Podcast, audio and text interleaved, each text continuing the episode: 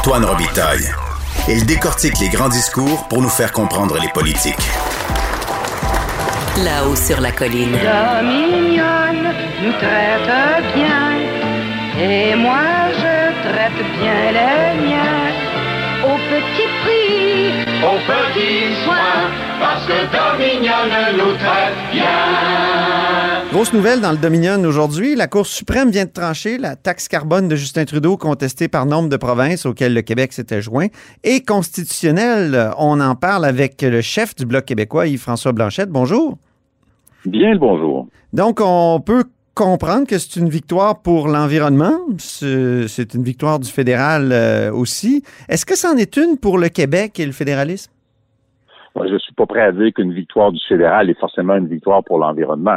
Est-ce que le Canada doit améliorer sa prestation en matière de protection de l'environnement en imposant une tarification du carbone? Oui. Le Québec serait-il indépendant qu'on demanderait quand même par la voie internationale au Canada d'améliorer son intervention? Que c'est une victoire à cet égard-là, c'est correct. C'est pas une victoire pour le Québec parce que l'ingérence potentielle du fédéral dans la façon que le Québec choisit de réduire ses émissions de gaz à effet de serre, ça, c'est pas bien. Le Québec est un bon joueur. Le Québec a réduit ses émissions de gaz à effet de serre pendant qu'elle augmentait au Canada. On n'a pas besoin que pour masquer leur performance pétrolière, euh, les autorités canadiennes viennent dire au Québec quoi faire et quoi pas faire. on n'a pas vraiment besoin de ça. Fait qu'il y a une potentielle ingérence. Le jugement est intéressant à plusieurs égards, parce qu'il est divisé. Hein, c'est pas un jugement unanime des juges. Il est très divisé, hein, c'est vrai. Il est très, divisé. On comprend qu'il y a quelque chose de très, très politique là-dedans et qu'il y a une vieille patente compliquée dans la Constitution qui s'appelle le pouvoir résiduaire. Ce qui n'était attribué à personne tombe automatiquement sous juridiction fédérale. Évidemment, les changements climatiques n'existaient pas en 1867. Là, ce qui est de juridiction fédérale plus son pouvoir de taxation lui permet d'intervenir. Et la même affaire existe au niveau du Québec. Ça fait une double juridiction, ça devient bien, bien politique. Mais ça ne doit pas servir de prétexte au fédéral pour venir donner des leçons aux meilleurs joueurs de la classe. Est-ce que ça pourrait servir ce jugement-là pour dire ben il y a des choses urgentes, il y a des choses d'intérêt national. Donc les CHSLD par exemple sont d'intérêt national, on va te les réglementer à partir d'Ottawa? Ah, C'est drôle parce que j'ai fait une réflexion qui ressemble à ça.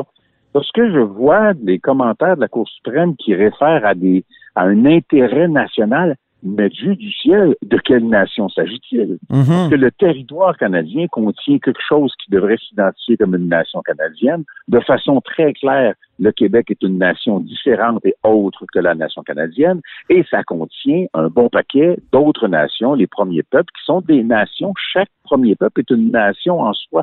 Donc, c'est quoi ça, l'intérêt national? Et on voit là, la grande tradition de la Cour suprême qui finalement a toujours un petit côté centralisateur. Elle a été définie dans cette perspective-là.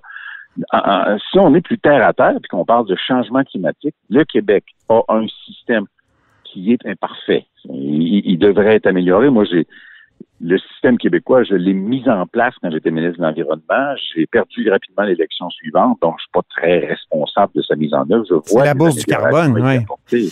Qui est la bourse du carbone, qui est un système qui est fait pour inciter les entreprises, non pas à payer plus cher, mais bien à faire des transformations technologiques. C'est ça le but de l'exercice ultimement en changement climatique. Mais le Québec est un excellent joueur, un très bon élève le Canada devrait s'inspirer de ce que le Québec fait et non pas se donner le droit de donner des leçons ou de dicter des comportements à l'État québécois. Oui, parce qu'on dit qu'en coulisses, euh, Ottawa pourrait miner la, bourse du carbone euh, du Québec pour imposer sa manière de faire. Est-ce que, est que vous avez les mêmes échos? Ce qu'on comprend, c'est que ce serait plutôt au niveau quantitatif que qualitatif. Le fédéral pourrait dire, écoutez, vous n'atteignez pas un niveau de performance qui nous convienne. La menace ne peut pas être à très court terme puisque le Québec performe infiniment mieux que le reste du Canada en matière de réduction de gaz à effet de serre. Il faudrait d'abord que les élèves un peu plus bons de la classe, qui sont d'énormes émetteurs à l'échelle planétaire, soient ramenés dans le rang avant que le fédéral puisse dire à Québec qu'il trouve que sa performance n'est pas assez solide et pas assez bonne. Québec est, vraiment un excellent joueur en matière de réduction des gaz à effet de serre. Fait que c'est pas une crainte très réelle. Sauf que le fédéral cherche euh, beaucoup et souvent des manières de s'ingérer, des manières de vouloir imposer ses propres paramètres dans ce qui sont des juridictions, des performances ou des succès des provinces ou du Québec. Euh, vous donniez l'exemple un peu plus tôt euh, en santé, où on voit toujours la menace d'une ingérence fédérale encore aujourd'hui, ce qu'on voit apparaître, le projet de loi C25 qui va apparaître, ça reste, on va vous donner un petit peu d'argent à court terme parce qu'à long terme, on veut être capable de vous imposer des normes nationales. C'est une espèce de fixation trudeauesque euh, contre laquelle il faut toujours se battre.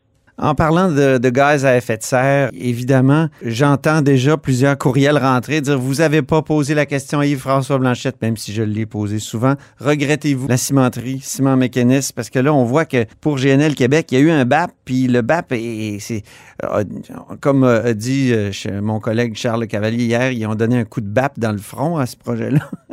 et, mais là, il n'y a pas eu de BAP euh, pour la cimenterie. Est-ce que ça n'aurait pas été une bonne chose? Ça n'aurait pas ouvert les yeux? Ça n'aurait pas évité? Cette affaire-là? C'est toujours facile, c'est toujours facile pour les grands experts d'écrire le futur une fois que le futur est passé. Hum. À l'époque, les promoteurs de ce projet-là, moi, je, je n'ai rien à voir avec les 350 millions. Rien à voir avec ça. Pour moi, c'est apparu par après. J'avais un gros malaise. Ça relevait des finances. C'était pas mes affaires. Moi, j'avais dit qu'il y avait déjà eu une évaluation environnementale. Il ne m'apparaissait pas nécessaire de faire une autre évaluation environnementale. Le projet avait de grandes retombées économiques pour une région qui en avait beaucoup besoin. Et l'entreprise avait fait un paquet de promesses par rapport à sa prestation environnementale.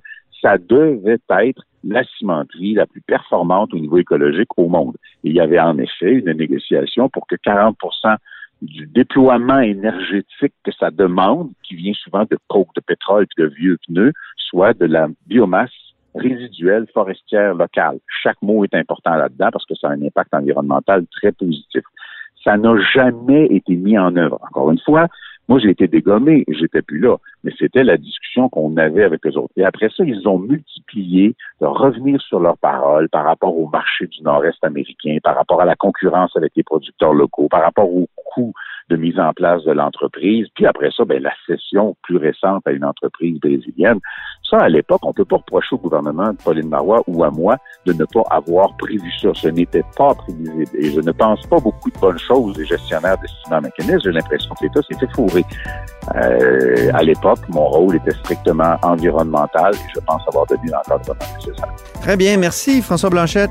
Toujours un plaisir chef du Bloc québécois. Vous êtes à l'écoute de là-haut sur la colline.